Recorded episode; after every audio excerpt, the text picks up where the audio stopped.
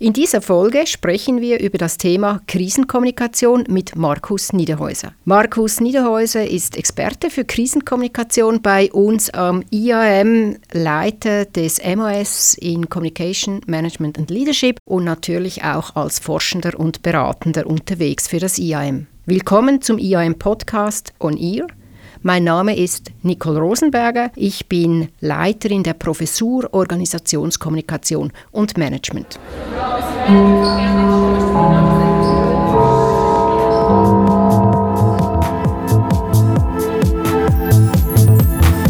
IAM On Ear. Beobachtungen und Analysen zu aktuellen Themen im Podcast.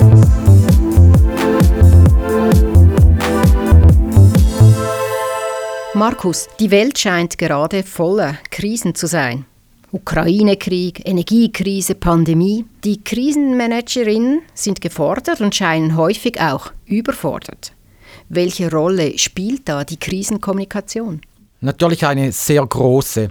Man muss sehen, zurzeit sind sehr viele staatliche Akteure involviert, die diese großen Krisen, die du erwähnt hast, managen. Dieses Krisenmanagement ist extrem schwierig und das macht dann auch die Krisenkommunikation zu einer großen Herausforderung. Wir reden von wechselnden Regierungen, sind sehr viele Stakeholder involviert, wir haben gespaltene Gesellschaften. Die Auswirkungen, wenn wir jetzt auf die Unternehmensseite schauen, sind natürlich auch potenziell gewaltig, weil sich die unternehmerischen Rahmenbedingungen extrem schnell und auch groß verändern. Für die Krisenkommunikation in den Unternehmen heißt das äh, wachsam, flexibel sein, mit allem rechnen, was passieren könnte und sich eben auf diese verschiedenen Szenarien auch vorzubereiten. Ich möchte später noch einmal auf diese aktuellen Krisen zu sprechen kommen.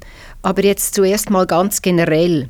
Gibt es Regeln für eine erfolgreiche, gute Krisenkommunikation? In meinen Kursen, zum Beispiel im CAS Kommunikationsmanagement, da vermittle ich jeweils acht goldene Regeln der Krisenkommunikation. Zusammenfassend äh, kann man festhalten, in der Krise sollte man verständlich, offen, wahr und eben auch einheitlich kommunizieren. Wichtig sind zudem Geschwindigkeit und Erreichbarkeit und Wirklich erfolgreiche Krisenkommunikation kann ihre Geschichte, ihr Narrativ überzeugend vermitteln. Es geht nämlich um Deutungshoheit in der Krise. Diese Regeln gelten ja aber auch ganz generell für die Unternehmenskommunikation. Wie grenzt du Krisenkommunikation von normaler, von Regelkommunikation ab? Ja, in der Tat, Krisenkommunikation ist ja nichts anderes als Unternehmenskommunikation in einer speziellen Situation.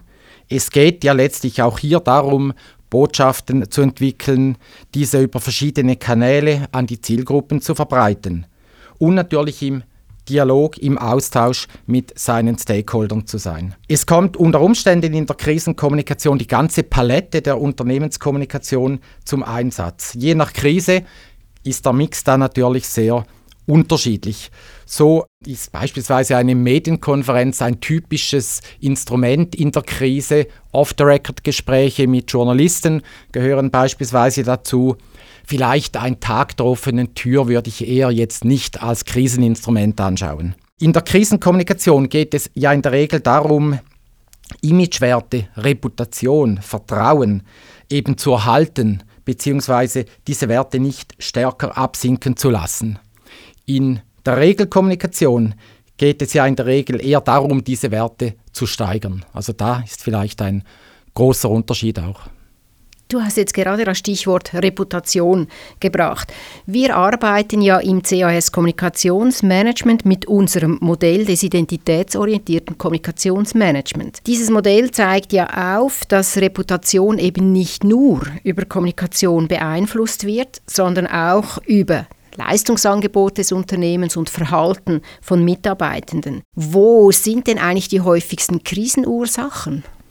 Ja, wenn wir von Reputation reden, dann sind die Krisen natürlich am stärksten reputationsgefährdend, dort, wo ein Fehlverhalten des Unternehmens vorliegt. Und je stärker das Fehlverhalten ist, je stärker ist potenziell natürlich auch der Reputationsschaden. Es gibt Beispiele für alle diese Reputationsdimensionen. Äh, Produktefehler sind so äh, typischerweise im Leistungsangebot drin. Fehlverhalten von Mitarbeitenden ist wahrscheinlich sogar die häufigste Ursache von selbstverschuldeten äh, Krisen. Es gibt aber immer auch wieder Kommunikationsfehler, die gemacht werden und die dann natürlich eine Krise noch verstärken. Oft sind mehrere Dimensionen äh, betroffen in einer Krise und das macht natürlich diese Ereignisse umso schwerwiegender. Was ist der größte Fehler, der in der Krisenkommunikation gemacht werden kann? Vielleicht einen Punkt, den ich auch immer wieder sehe, der, der falsch gemacht wird, nämlich anderen die Schuld an der Krise zu geben. Das ist sicher ein, ein Fehler, der, äh, der auch zu vermeiden ist natürlich. Man will ja damit von der eigenen Verantwortung ablenken, was eigentlich nie zielführend sein kann und, und eben auch gefährlich ist. Man muss bedenken, juristisch wird die Schuld dann irgendwann, vielleicht sehr viel später, im Gerichtssaal entschieden. Die Verantwortung hingegen ist eher eine moralische Kategorie. Das heißt, wenn ich Verantwortung übernehme, dann kümmere ich mich äh, und, und dann, dann ist, ist mir die Sache wichtig. Und das heißt nicht, dass das ein Schuldeingeständnis sein muss, äh, das mir später im Gerichtssaal zum Verhängnis wird. Das ist wirklich nicht so, wird oft aber so behauptet, damit man eben die Verantwortung ganz ablehnen kann.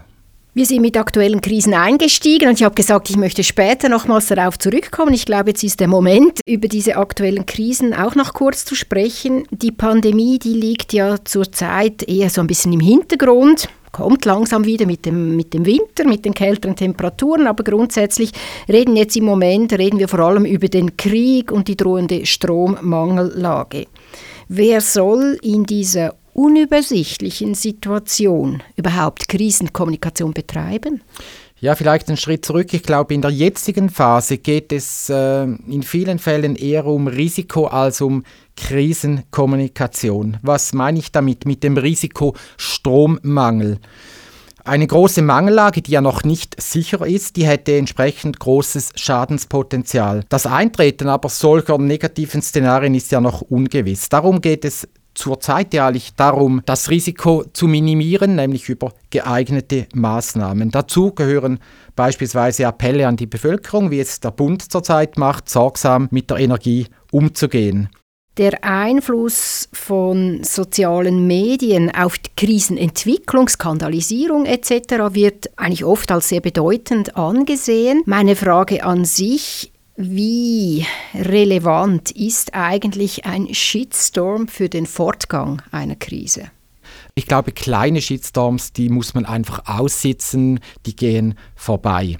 Wenn sie länger dauern, dann muss man sich überlegen, ist das Problem wirklich kommunikativ überhaupt lösbar oder braucht es allenfalls eine Anpassung der Strategie, braucht es äh, Handlungen, die eben nicht äh, Kommunikation sind. Und wenn, das, wenn man zum Schluss kommt, das braucht es, dann soll man es tun. Und dann bin ich überzeugt, dass eben auch äh, der Druck äh, auf den sozialen Medien nachlässt. Würdest du Unternehmen empfehlen, in einer Krise wirklich proaktiv über soziale Medien direkt mit ihren Zielgruppen zu kommunizieren? Ja, das kommt darauf an. Ich wenn ich äh, meine Zielgruppen eben vor allem auch über soziale Medien erreichen kann, dann soll ich diesen Kanal natürlich nutzen, keine Frage.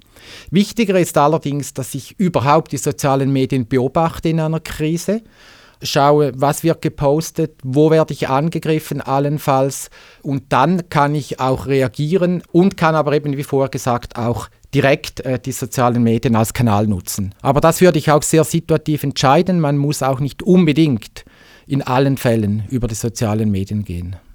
Die goldenen Regeln der Krisenkommunikation, die du in deinen Kursen äh, bei uns in der Weiterbildung, aber auch in unseren Studiengängen vermittelst, da hast du gesagt, Schnelligkeit, Einheitlichkeit, Narrativ entwickeln, Deutungshoheit gewinnen unter anderem. Meine Frage an dich, Viele größere Unternehmen, Organisationen haben ihre Kommunikationsabteilungen umgebaut, haben zu einem Newsroom-System gewechselt das heißt, sie haben diese klassische Aufstellung von interner Kommunikation, externer Kommunikation aufgegeben und haben Themen- und Kanalmanager und Managerinnen aufgestellt. Was sind die Vorteile für die Krisenkommunikation? Weil man immer wieder sagt, im Newsroom kann ich eben schneller kommunizieren, einheitlicher kommunizieren. Siehst du das für die Krise jetzt spezifisch als Vorteil?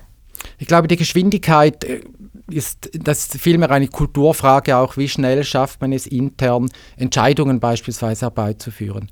Ich glaube aber, der Newsroom hat gewisse Vorteile gegenüber anderen Formen, weil er eben diese Plattform bietet, wo alle zusammenkommen, wo alle involviert sind, die mit Kommunikation zu tun haben, eben auch alle quasi die Themen einbringen können, die mit dieser Krise zu tun haben, vielleicht auch ihre Ohren offen halten gegen außen, was wird über diese Krise gesprochen. Also diese, diese Plattform, die ja im Zentrum des Newsrooms steht, die, die ist wirklich ein Vorteil, wenn man es vergleicht mit, sagen wir mal, gewissen Silo-Lösungen, wo vielleicht interne, externe Kommunikation recht unterschiedlich äh, und, und getrennt funktionieren.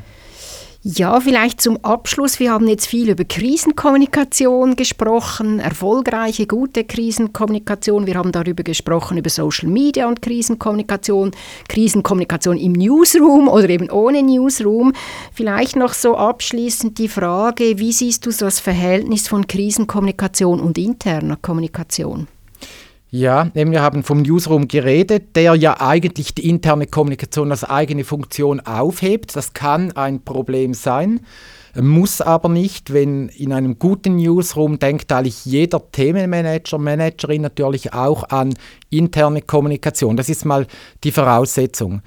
Äh, es ist natürlich extrem wichtig, dass man die Mitarbeitenden von Anfang an total involviert in die Botschaften, die man dann gegen außen spielt. Denken wir Beispiel äh, Credit Suisse zurzeit, der Kunde, die Kundin am Schalter wird bedient von einer Person, wenn die nicht weiß, was die Credit Suisse will, wie sie die Probleme lösen will, äh, dann hat sie ein Problem. Also sie wird darauf angesprochen, muss da zumindest oberflächlich Antworten liefern können äh, und das Schlimmste, was ja passieren kann, ist dann, dass die eigenen Mitarbeitenden über das eigene Unternehmen äh, schimpfen, um ein, dieses Mundartwort zu nutzen und eben die eigene Firma in die Pfanne hauen. Ich glaube, da gilt es wirklich, die eigenen Mitarbeitenden mitzunehmen auf diese schwere Reise äh, der Krise und sie auch als Botschafterinnen und Botschafter einzusetzen. Herzlichen Dank für das spannende Gespräch. Ich danke auch. Wir freuen uns, wenn Sie den Podcast auf Spotify oder Apple Podcasts abonnieren und uns eine Bewertung hinterlassen. Das war der Podcast aus dem Institut für angewandte Medienwissenschaft der ZHAW. Schön, dass Sie dabei waren. Bis zum nächsten Mal.